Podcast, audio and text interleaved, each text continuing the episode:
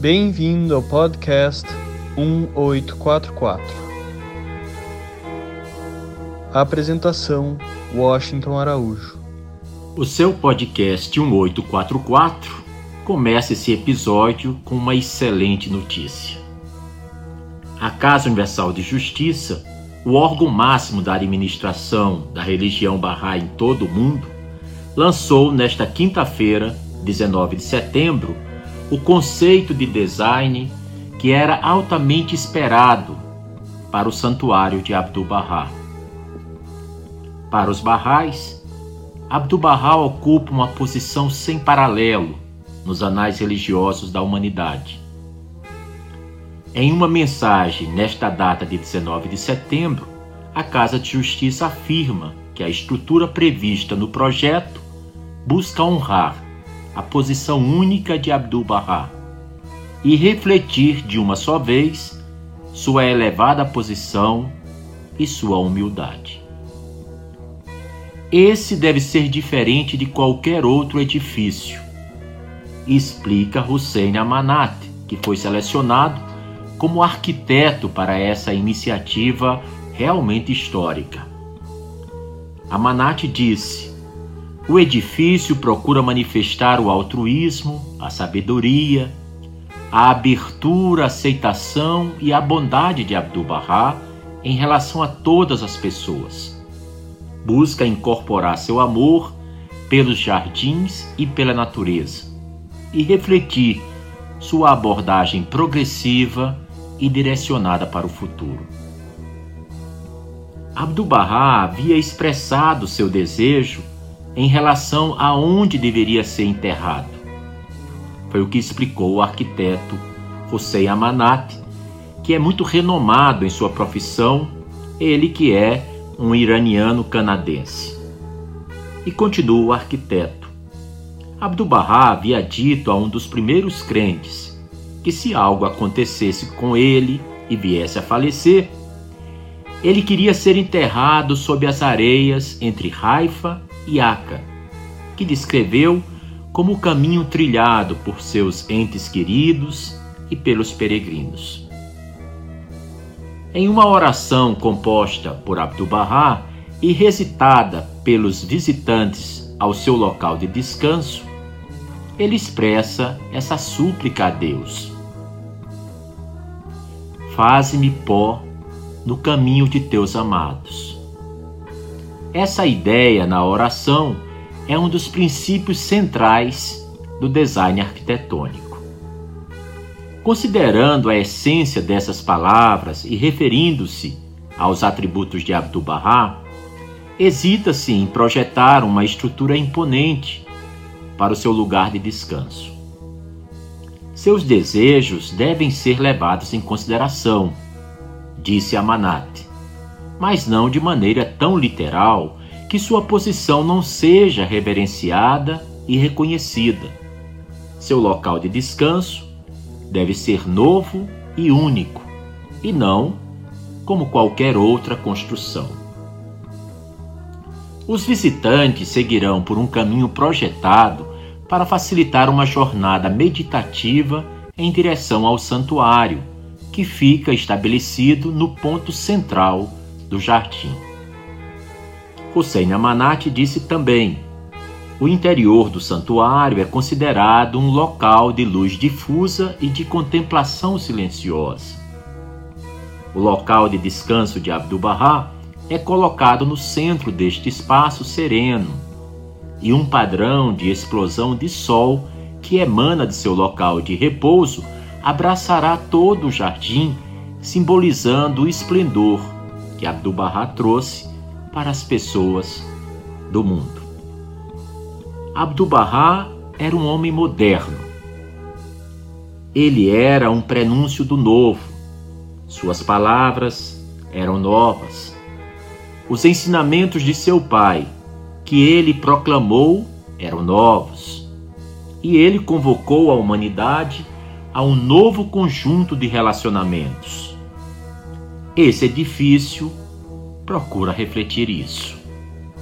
Assim concluiu a declaração do arquiteto designado para a construção do santuário de Abdu'l-Bahá entre as cidades de Haifa e Acre.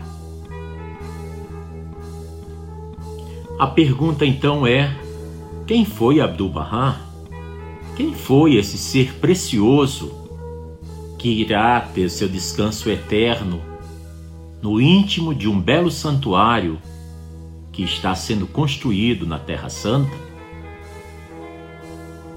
Bem, a vida de Abdu'l-Bahá é muito preciosa, muito singular, realmente única. Ao anoitecer do dia 22 de maio de 1844, aconteceu um momento importante na história humana. Na cidade de Shiraz, no Irã, o Bab havia declarado o início de um novo ciclo religioso para o mundo. À meia-noite deste mesmo dia, nasceu uma criança inteira. Bahá'u'lláh, em homenagem a seu pai, deu a seu filho recém-nascido o nome de Abbas. Porém, futuramente, Abbas decidiu chamar a si próprio Abdu'l-Bahá, o servo de Bahá, e por sua vida de serviço à humanidade, tornou-se conhecido como a personificação viva e exemplo dos ensinamentos de Bahá'u'lláh. Abdu'l-Bahá desfrutou uma infância privilegiada, até que feroz perseguição irrompeu contra os seguidores do Bab, dos quais Bahá'u'lláh era o mais proeminente. O encarceramento de Bahá'u'lláh por ser um Babi foi o marco de uma mudança radical para sua família. Ver Bahá'u'lláh na prisão, com seus cabelos e barba desordenados, seu pescoço ferido por um pesado colar de aço que o prendia, seu corpo curvado pelas correntes, deixou uma impressão indelével, inapagável, na mente de seu filho, então com apenas oito anos de idade. Em dezembro de 1852, depois de quatro meses de prisão, Bahá'u'lláh foi libertado. Quase imediatamente depois, ele e sua família foram exilados do Irã e nunca mais voltaram a ver sua terra natal. Na penosa viagem a Bagdá, Abdu'l-Bahá sofreu úlceras de frio e pesar pela separação de seu irmão menor, Mirza Merdi, que não estava suficientemente bem para fazer a exaustiva viagem. Logo após a chegada em Bagdá, outra separação dolorosa aconteceu quando Bahá'u'lláh retirou-se para as montanhas do Kurdistão por um período de dois anos. Com seu amado pai distante, Abdu'l-Bahá ocupava seu tempo lendo e meditando sobre os escritos do Bab. Quando Bahá'u'lláh finalmente retornou do Kurdistão, Abdu'l-Bahá, então com 12 anos, não cabia em si de felicidade. Apesar de sua pouca idade, já havia reconhecido intuitivamente a posição de seu pai. Nos anos imediatamente subsequentes, ele tornou-se representante e secretário de Bahá'u'lláh. Ele protegia seu pai de intrusões desnecessárias e das intenções maldosas, malévolas, daqueles que queriam lhe fazer mal, e passou a ser respeitado em círculos muito além dos seguidores de seu pai, conversando com sábios e eruditos sobre temas e assuntos que lhes ocupavam a mente. Um comentário que ele escreveu ainda em sua adolescência demonstrou seu já profundo conhecimento e entendimento e sua espantosa mestria de linguagem. Durante todo o exílio seu e de sua família, Abdu'l-Bahá assumiu também o encargo de diversas negociações com autoridades civis. Durante o último exílio de Bahá'u'lláh a Aca, Abdu'l-Bahá continuou a proteger seu pai. Cuidava de seus seguidores, tomava conta dos doentes e pobres da cidade e intervinha em questões de justiça com carcereiros desumanos, guardas cruéis e oficiais hostis. A generosidade de espírito de Abdu'l-Bahá, seu serviço abnegado e firmeza de princípios, tornaram-no estimado àqueles que chegavam a conhecê-lo e, com o tempo, conquistaram mesmo o mais empedernido inimigo.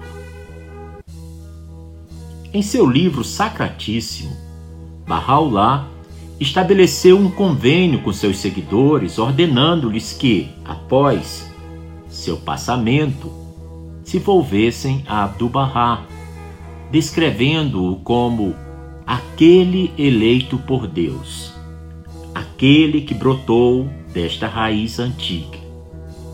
A autoridade de Abdu'l-Bahá como o centro do convênio foi também estabelecida em outros textos, incluindo a última vontade e testamento de Bahá'u'lláh.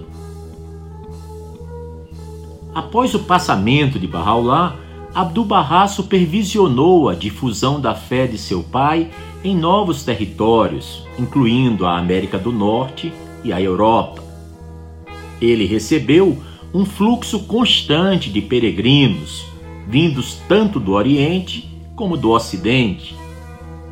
Manteve uma extensa correspondência com barrais e pesquisadores de todas as partes do mundo e viveu uma vida exemplar de serviço ao povo de Aca. Invejoso da influência de Abdu'l-Bahá, seu meio-irmão mais novo, Mirza Muhammad Ali, tentou minar e usurpar a autoridade de Abdu'l-Bahá. Seus esforços para despertar suspeitas ainda maiores nas mentes de autoridades já hostis resultou na reimposição de restrições que, com o passar dos anos, haviam sido gradualmente abrandadas. Embora tais ataques causassem grande pesar a Abdu'l-Bahá e a seus fiéis seguidores, não conseguiram causar danos duradouros à unidade da comunidade ou à difusão da fé Bahá'í. Tão logo em 1907, Abdu'l-Bahá havia começado a transferir sua família de Aca para Haifa, onde construíra uma casa ao pé do Monte Carmelo. Em 1908, um tumulto no Império Otomano culminou na Revolução dos Jovens Turcos. O sultão libertou todos os prisioneiros políticos e religiosos do império e, após décadas de aprisionamento e exílio, Abdu'l-Bahá estava, enfim, livre. Apesar dos tremendos desafios, o trabalho de construir um santuário para o Bab em um local designado pelo próprio Bahá'u'lláh havia progredido. Em março de 1909, Abdu'l-Bahá pôde depositar os restos do Bab no santuário no centro do Monte Carmelo que ele mesmo havia construído. No ano seguinte, Abdu'l-Bahá partiu de Haifa em direção ao Egito onde permaneceu por um ano ocupado em visitar diplomatas, intelectuais, líderes religiosos e jornalistas. No final do verão de 1911, ele embarcou para a Europa, parando na estância francesa de Tonneau-les-Bains, antes de viajar para Londres. Em 10 de setembro de 1911, do púlpito da igreja City Temple em Londres, Abdu'l-Bahá deu uma palestra pública pela primeira vez em sua vida. Sua permanência de um mês na Inglaterra esteve incessantemente repleta de atividades.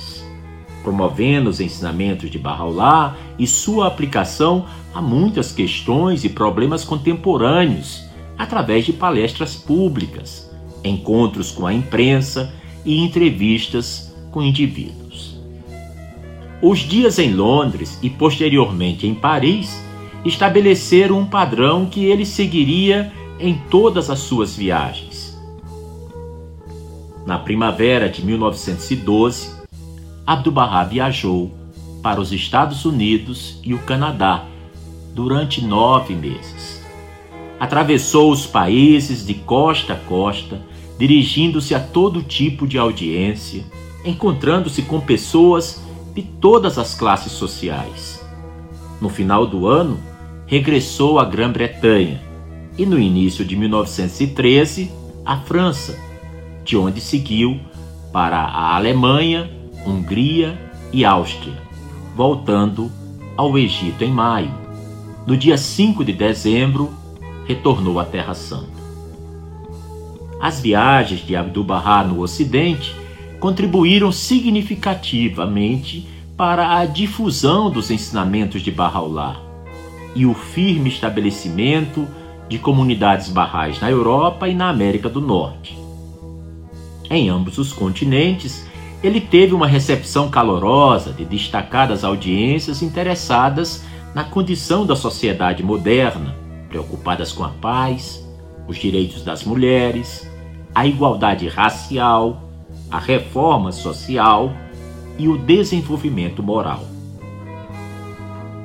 Durante suas viagens, a mensagem de Abdu'l-Bahá foi o anúncio da chegada da há muito prometida era da unificação da humanidade. Ele frequentemente falou da necessidade de criar as condições sociais e os instrumentos políticos internacionais necessários para estabelecer a paz. Em menos de dois anos, suas previsões de um conflito de âmbito mundial tornaram-se realidade. Quando irrompeu a Primeira Guerra Mundial, a comunicação de Abdu'l-Bahá com o exterior foi quase totalmente cortada. Ele passou os anos da guerra atendendo às necessidades materiais e espirituais daqueles que estavam à sua volta, organizando pessoalmente extensas operações agrícolas e impedindo a inanição dos pobres de todas as regiões de Haifa e Acre. Seu serviço ao povo da Palestina foi honrado com o título de Cavaleiro do Império Britânico em abril de 1920. Durante os anos da guerra, Abdu'l-Bahá produziu uma das mais importantes obras do seu ministério. 14 cartas, coletivamente conhecidas como as Epístolas do Plano Divino, dirigidas aos barrais da América do Norte, esboçando as qualidades e atitudes espirituais, bem como as ações práticas necessárias para difundir os ensinamentos barrais em todo o mundo. Em idade avançada, Abdu'l-Bahá continuou notavelmente vigoroso. Era um pai amoroso, não somente para a comunidade Bahá'í de Haifa, mas para o movimento internacional em rápido florescimento. Sua correspondência orientou os esforços globais para estabelecer uma estrutura administrativa para a comunidade. Sua interação com uma torrente de peregrinos à Terra Santa proveu outro instrumento para instruir e encorajar os crentes de todo o mundo.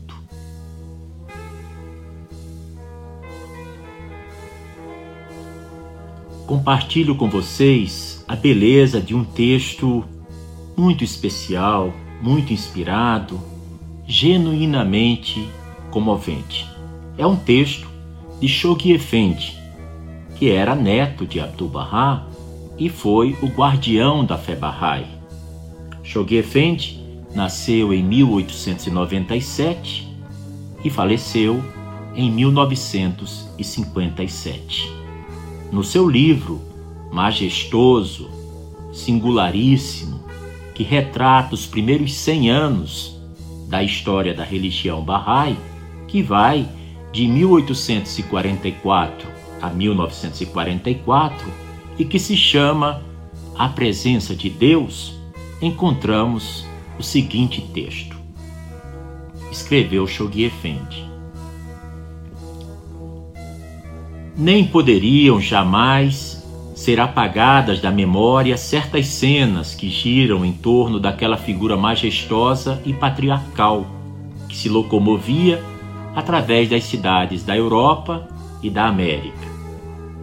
A notável entrevista em que Abdu'l-Bahá, com a mão afetuosamente colocada sobre a cabeça do arquidiácono Wilberforce, respondia às suas numerosas perguntas, enquanto aquele distinto prelado estava sentado numa cadeira mais baixa a seu lado.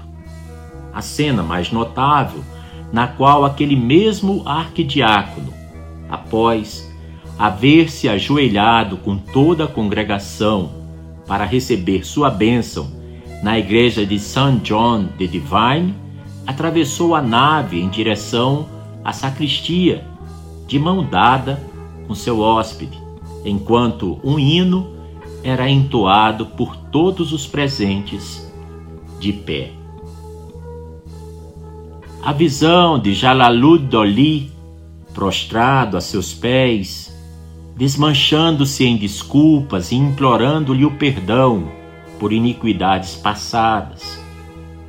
A recepção entusiástica que lhe foi tributada na Universidade de Leland Stanford, quando, diante dos olhares de cerca de dois mil professores e estudantes, Abdu'l-Bahá discorreu sobre algumas das mais nobres e básicas verdades contidas em sua mensagem ao Ocidente. O espetáculo tocante na missão Boveri, quando 400 indigentes de Nova York desfilaram diante dele, cada qual recebendo uma moeda de prata de suas mãos abençoadas. A aclamação de uma mulher síria em Boston que, abrindo caminho por entre a multidão que se ajuntara em torno dele, atirou-se-lhe aos pés, exclamando: Confesso que em ti reconheci o Espírito de Deus e do próprio Jesus Cristo. O não menos fervoroso tributo de dois admiradores árabes, quando ele ia deixar aquela cidade em direção a Dublin, que se lançaram a seus pés e, soluçando alto, asseveraram que ele era o próprio mensageiro de Deus à humanidade. A vasta congregação de dois mil judeus reunidos numa sinagoga em São Francisco, escutando atentamente as suas palavras, em que demonstrava a validade dos direitos que se arrogaram tanto Jesus Cristo como Muhammad. A reunião realizada uma noite em Montreal, na qual lhe caiu o turbante da cabeça, de arrebatado que estava pelo tema que abordava. A multidão turbulenta do quarteirão pobre de Paris, que acalmada por sua presença, lhe abriu alas, reverente e silenciosamente, quando voltava de uma palestra proferida perante a congregação de um estabelecimento de missões. O gesto característico de um médico zoroastriano que, chegando depressa e esbaforido, na manhã da partida de Abdu'l-Bahá de Londres, para dar-lhe as despedidas, untou com óleo aromático primeiramente sua cabeça e seu peito e depois tocando as mãos de todos os presentes. Colocou-lhe em volta do pescoço e dos ombros uma grinalda de botões de rosa e lírios. A multidão de visitantes que chegava logo depois do alvorecer, esperando pacientemente nos degraus da porta de sua casa em Cadogan Gardens, até que ela se abrisse para dar-lhe entrada. Sua figura majestosa enquanto pisava com passos firmes a estrada ou parava com as mãos levantadas para pronunciar a bênção tanto na igreja como na sinagoga e perante auditórios numerosos de ouvintes reverentes. As voluntárias demonstrações de respeito que o acolhiam distintas senhoras da alta sociedade londrina que se curvavam espontaneamente quando lhe eram apresentadas. A cena comovente que se desenvolveu quando ele se abaixou diante do túmulo do seu discípulo bem-amado, Thornton Chase, no cemitério de Inglewood, e beijou a pedra sepulcral. Exemplo esse que foi apressadamente seguido por todos os presentes. A distinta reunião de cristãos, judeus e muçulmanos, homens e mulheres, representando tanto o Oriente como o Ocidente, unidos na mesquita de Woking para ouvir seu discurso sobre a unidade mundial. Cenas como essas, mesmo no registro frio da página impressa, guardam muito do caráter impressionante e da força original. Quem poderá entender os pensamentos que inundaram o coração de Abdu'l-Bahá ao sentir-se a figura central de cenas tão memoráveis como estas descritas?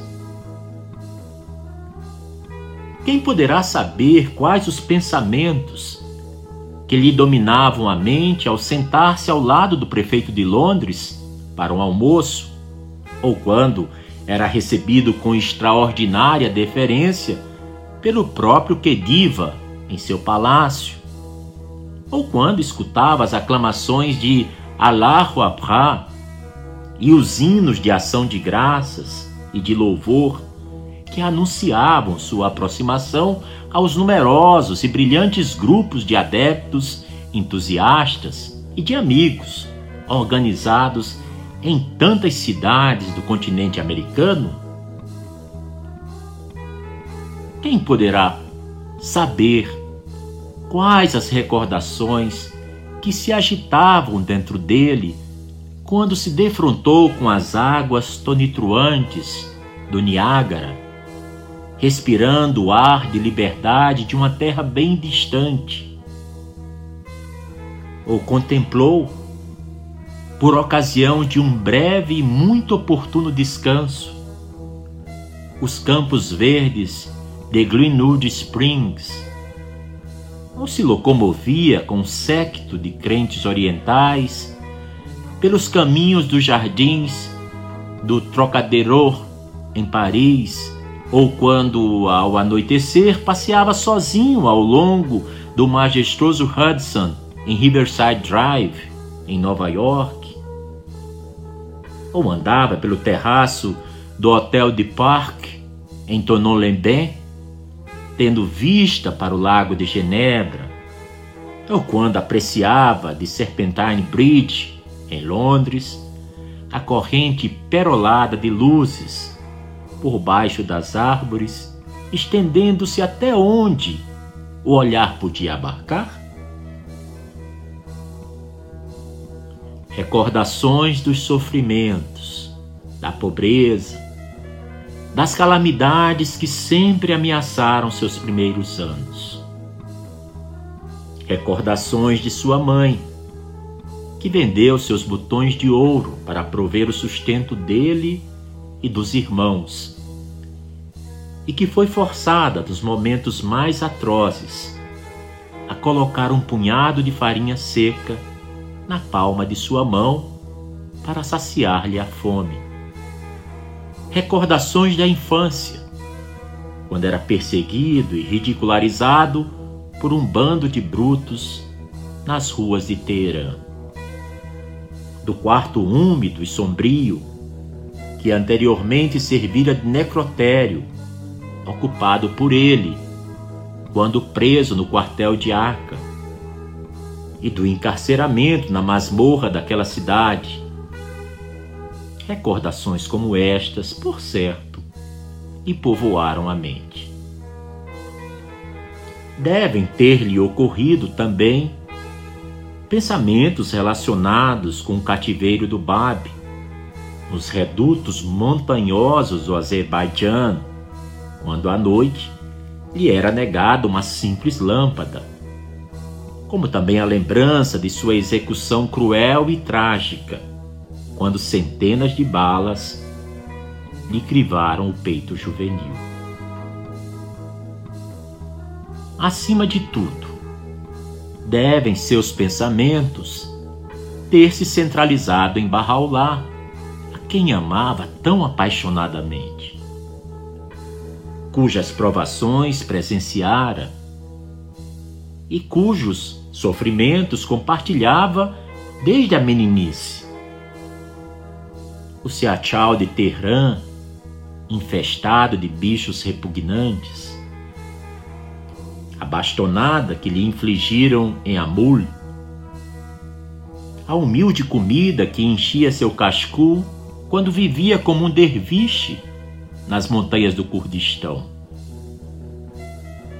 Os dias em Bagdá, quando não possuía uma muda de roupa sequer, e seus discípulos se alimentavam com um punhado de tâmaras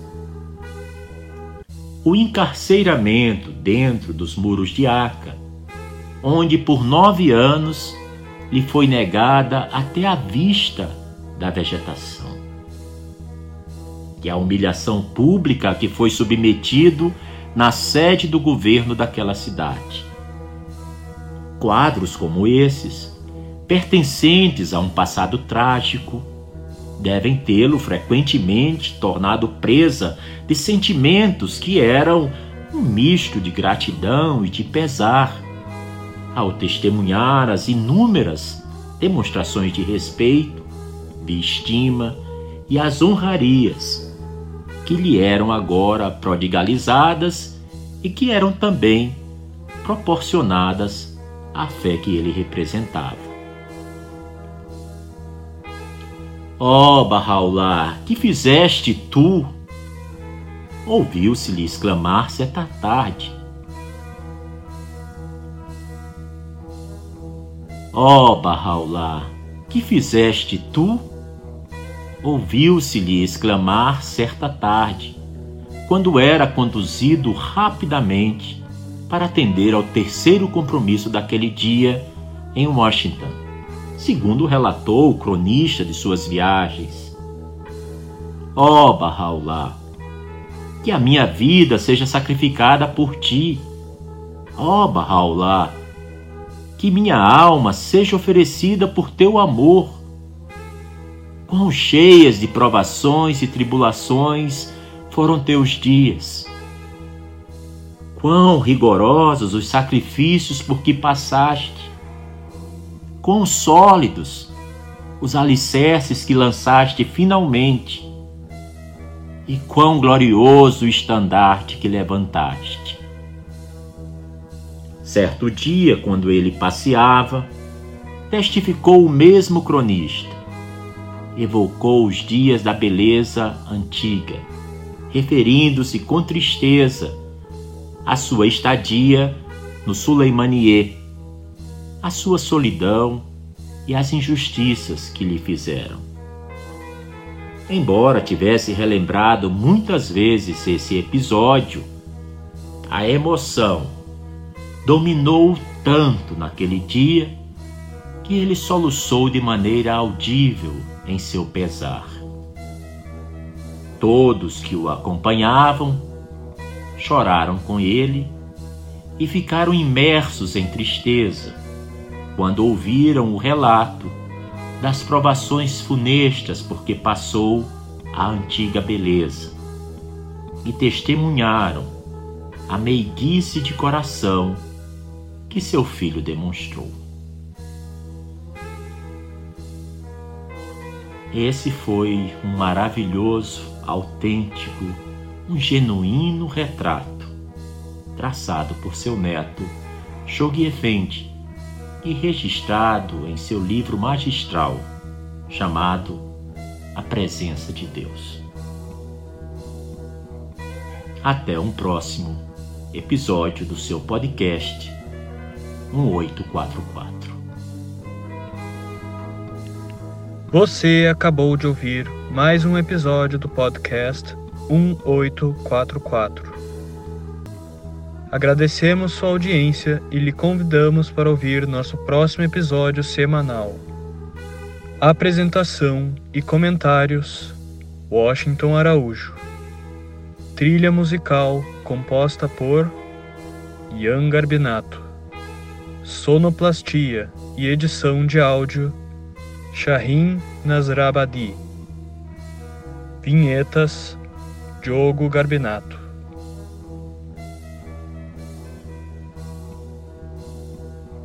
Contatos com a produção para comentários e sugestão de temas podem ser feitos através do e-mail podcast1844 gmail.com